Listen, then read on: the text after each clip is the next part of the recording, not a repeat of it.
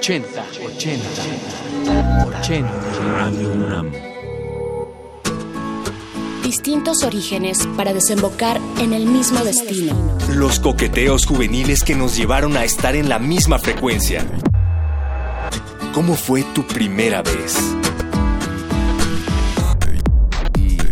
Nombre es Andrés Ramírez Monroy, soy operador de cabina de transmisión de FM y bueno, mi primera experiencia en la radio se remonta ya hace mucho tiempo. Realmente escuchaba la radio porque, bueno, la necesidad de escuchar música y lo que más recuerdo es una estación en este tiempo que era Radio Éxitos, algo así. Entonces de allí empecé a escuchar la radio y sobre todo escuchaba mucho noticias, era lo que era Radio Red. Realmente eso es lo que más me llamaba la atención. Incluso cuando pasó el terremoto de 85, yo tenía en mis manos un radio de pilas y yo estaba escuchando como el locutor, no me acuerdo su apellido bien, pero él estaba eh, diciendo qué es lo que estaba sucediendo en ese momento en México y era muy fuerte porque se comentaba que estaban cayendo edificios, estaban cayendo cosas y yo tenía ese radio en las manos, tenía pilas afortunadamente, entonces yo me enteraba de lo que estaba pasando. Esas fueron mis primeras experiencias en la radio.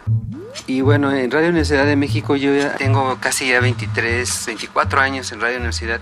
Exactamente mi primera experiencia en Radio UNAM fue cuando entré a trabajar, o sea, yo entré a trabajar en 1990, pero todavía dos años atrás tuve la oportunidad de venir a un programa en estudios de grabación de Radio Universidad para la grabación de una entrevista de Botellita de Jerez. Lo curioso de ese programa fue que, bueno, a mí me invitó, en este caso José Gutiérrez, que es mi primo, él me invitó a la estación para, para ver cómo se grababan los programas y la anécdota de esto es de que todo el programa lo hizo realmente Botellita de Jerez. Ellos se preguntaban y se contestaban y era tan fuerte su, su, lenguaje porque fue un poco fuerte realmente en tercer sentido que no salió nunca al aire ese programa, ¿no? Tuve la experiencia de estar en esa situación y ya posteriormente, bueno, tuve la oportunidad de ingresar a Radio Universidad como en el año 1990 y pues estuve en grabaciones, posteriormente pasé al área de transmisiones, en un periodo en sistemas y ahorita estoy como operador de cabina de transmisión de FM.